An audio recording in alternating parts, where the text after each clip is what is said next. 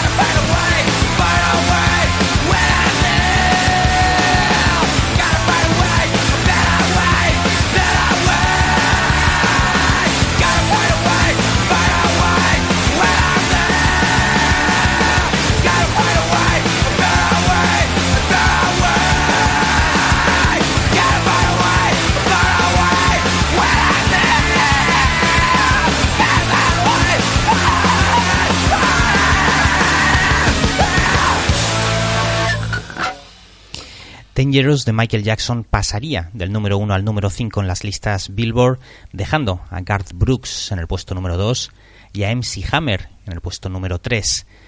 Eh, simplemente leyendo los nombres de los músicos de gran parte de la lista, pues uno puede eh, hacerse una idea de lo que realmente supuso algo así. Tres chavales que hasta un par de meses antes estaban tocando en pequeñas, en pequeñas salas eh, ensayando en garajes, conseguían vender la primera semana de enero de 1992 en Estados Unidos 373.520 copias de su disco Nevermind.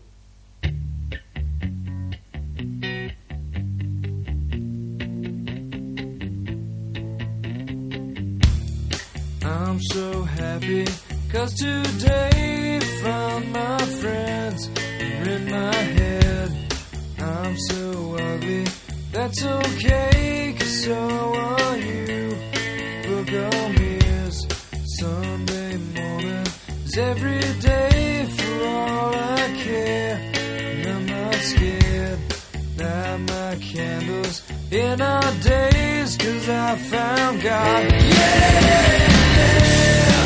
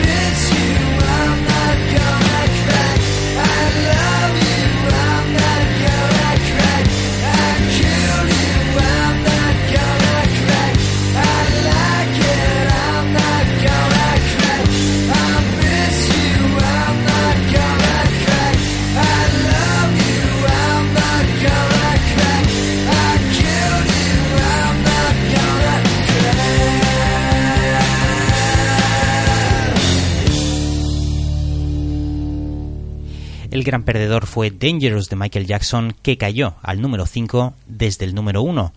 El declive de Michael Jackson en realidad eh, comenzaría una semana antes cuando su álbum fue desalojado del primer puesto por Rope in the Wind de Garth Brooks. El cambio, pues eh, lo que pasa es que no se notó porque Billboard no se publicó esa semana al ser fechas navideñas. El relevo generacional, esos tiempos que cambiaban tal y como 30 años antes cantaba el maestro Dylan, cristalizaban de una manera tan fulgurante como sorprendente.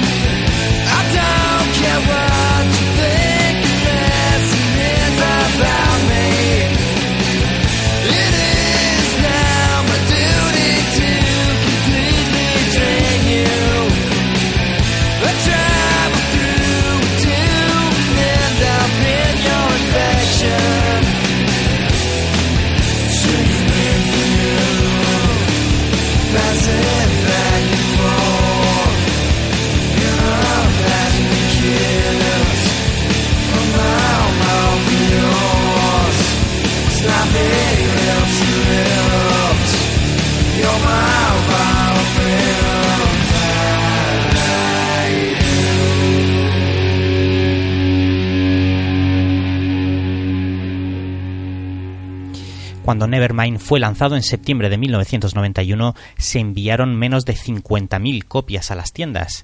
La idea pues era que si el álbum vendía 100.000 unidades sería un gran éxito y al principio eso parecía bastante optimista. Solo 6.000 personas compraron el álbum en su primera semana. Nevermind era su segundo disco, el primero para el sello de David Geffen. Bleach lo habían publicado con el sello independiente más importante de esa época, Sub Pop, pero luego las cosas empezaron a cambiar. El impacto de su primer single, el arrollador Smells Like Teen Spirit, ya desde su vídeo parecía escenificar y presagiar un gran cambio. Con los tres miembros del grupo actuando mientras eh, Kurt Cobain se desgañitaba cantando de manera tan eh, visceral, tan visceral como real en medio de una especie de gimnasio delante de unos pocos privilegiados que terminarían eh, enloqueciendo mientras el grupo destrozaba sus instrumentos, el tema se convertiría en todo un himno generacional, muy a pesar de sus creadores, en especial de Kurt Cobain.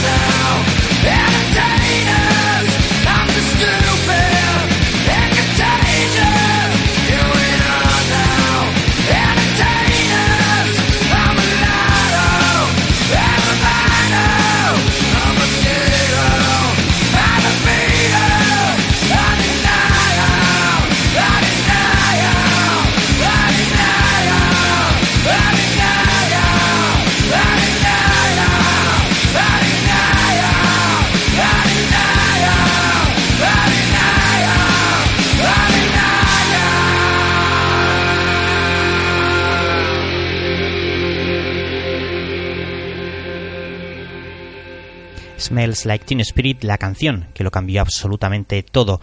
Y en todo eso tuvo mucho que ver alguien como Butch Vig, el productor, que dotaría a Nevermind de un sonido pues mucho más limpio que su predecesor, con melodías menos densas y ásperas que Bleach, pero igualmente inquietantes y estremecedoras. Digamos que el punk grunge abandonaría el garaje para acercarse a sonidos algo más pulidos, algo que también eh, terminaría desencajando emocionalmente a Kurt Cobain quien para su siguiente disco eh, optaría por el camino eh, a la inversa, descomercializándose deliberadamente en Inútero.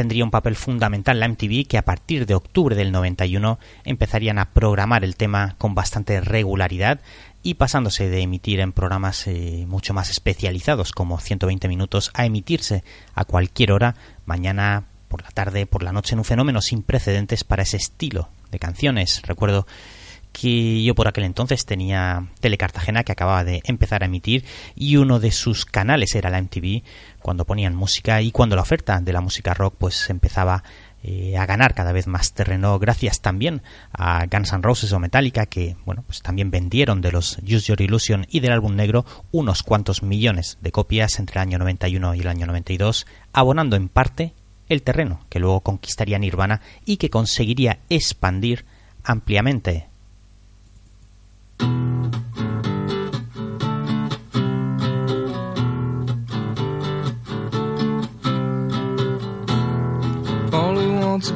cracker.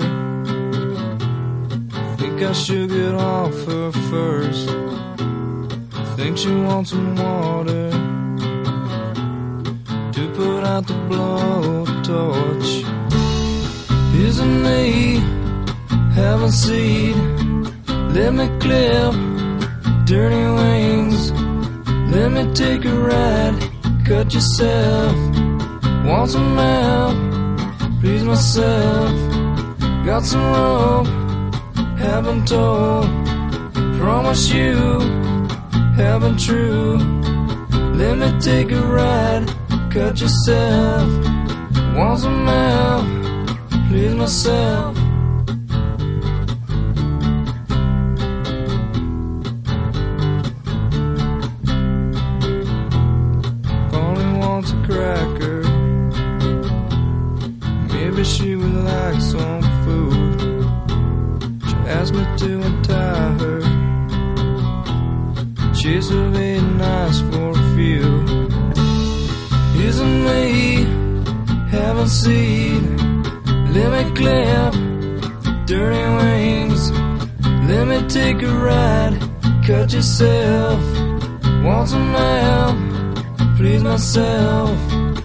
Some rope.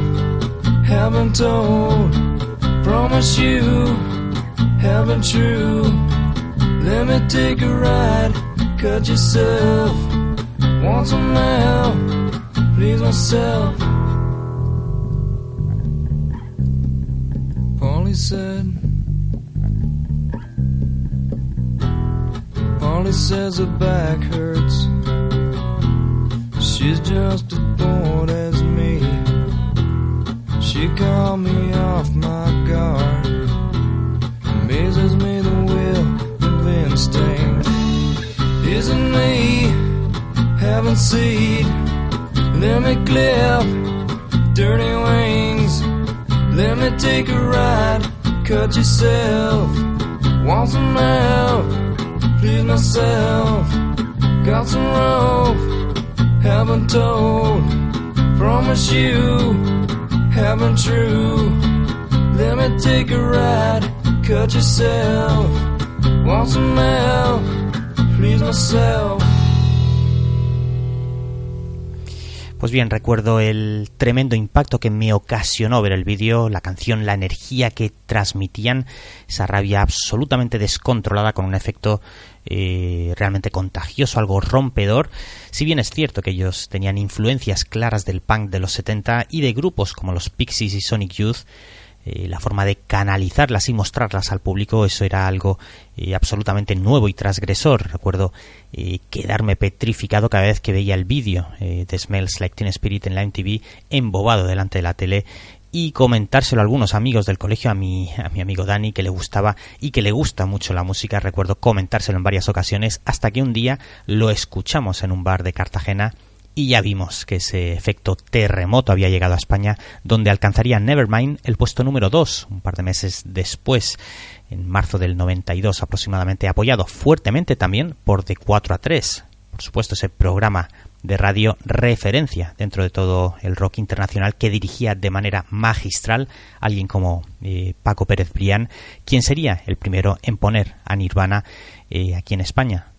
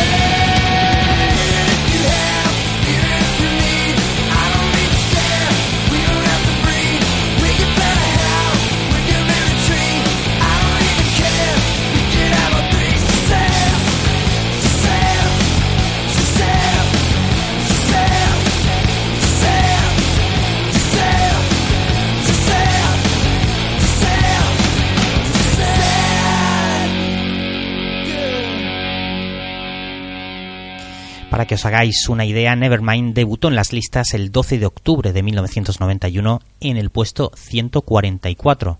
La semana siguiente subiría al 109, a la siguiente llegaría al puesto 65 y tres semanas después, a finales de noviembre, ya estaba entre los cinco más vendidos, despachando cada semana más de 250.000 copias ese disco que desbancaba a Michael Jackson, ya había vendido solo en Estados Unidos eh, 2 millones de copias en poco más de tres meses.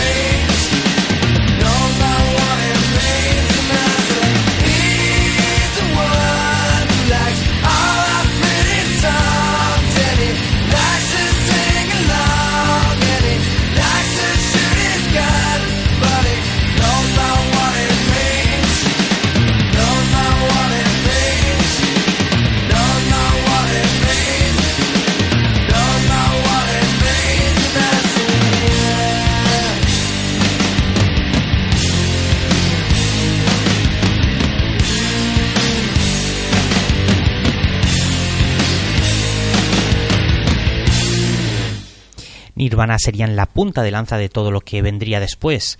Grupos anteriores que influenciaron a Nirvana se daría también la eh, paradoja de que empezarían a encontrar su hueco gracias a ellos, caso de Dinosaur Jr., Screaming Trees, Sonic Youth, Mad Honey, Soundgarden, y puso en el mapa toda la escena de Seattle con Alice in Chains y Pearl Jam, también que empezarían a vender pues enormes cantidades de discos.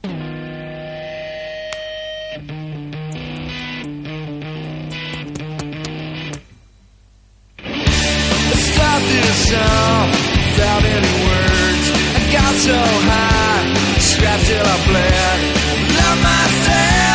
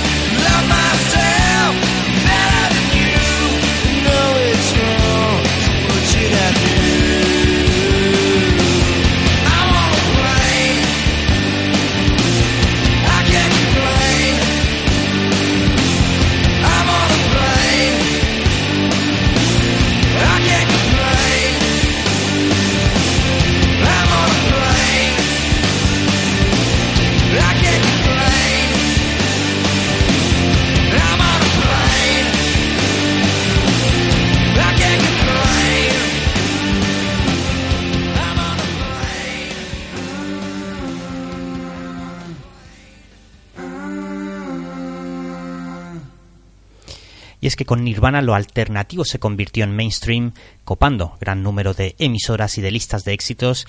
Y bueno, pues lo que estaba tan de moda hasta ese momento pues empezó a sufrir un enorme retroceso, ya que los gustos de la juventud empezaron a, a moldarse a esos nuevos vientos que corrían, vientos de música más directa que dejaban de lado las enormes sobreproducciones para centrarse en la esencia de las canciones, una especie de back to the basics similar a lo que pasó a finales de los años 70 con el punk solo que en ese momento pues el apoyo de los medios empezaría a ser bastante mayoritario, sobre todo en el Reino Unido y en Estados Unidos a partir del año a principios del año 1992 se empezaba a invertir mucho más, las ventas de discos eran muy grandes y todo eso pues eh, redundó en que las compañías discográficas eh, apostaran por muchos grupos que hasta unos pocos años antes eh, lo hubieran tenido mucho más complicado. Eso Nirvana lo sabía, eran conscientes de ello y por eso siempre que podían pues eh, apoyaban a grupos mucho más underground reivindica reivindicándolos de alguna manera en, en entrevistas llevando sus camisetas eh, como Flipper o los Melvins por ejemplo o versionando sus canciones como con los Vaselines o los Meat Puppets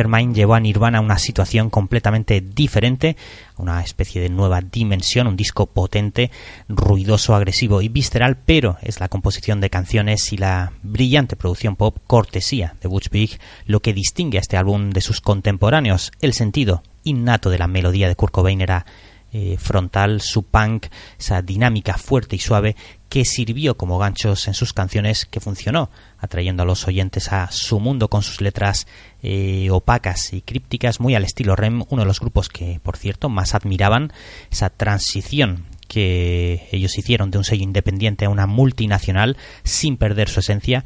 Pues bien, todo eso hizo que los oyentes, eh, chavales de 15, 16 años hasta casi 30 añeros, pues se sintieran muy identificados con esos 42 minutos que duraba esta obra maestra Nevermind.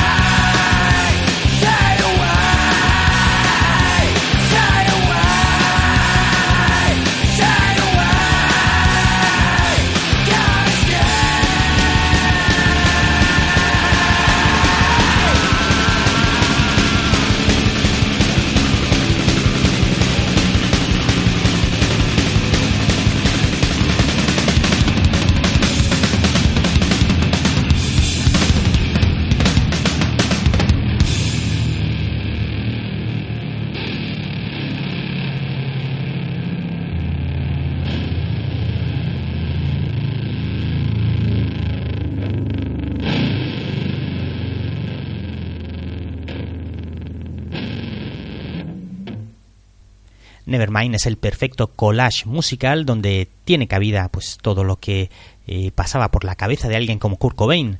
Simplemente era pues ponerlo en orden y para eso estaba también no solo Butch Vig, sino alguien como también Andy Wallace que mezclaría el disco. Ahí estaba todo.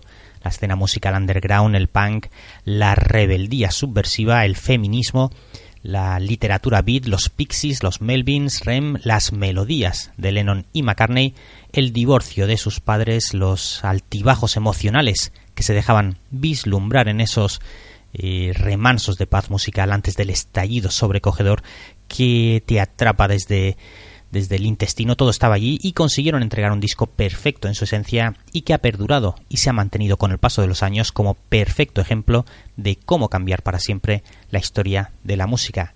Y hasta aquí nuestro especial de la Gran Travesía conmemorando ese aniversario, ese momento histórico ocurrido tal día como hoy, 11 de enero de 1992, en el que un grupo de tres músicos que empezaron ensayando en garajes, apenas tres años después conseguían desbancar a Michael Jackson y, de paso, conquistar el mundo.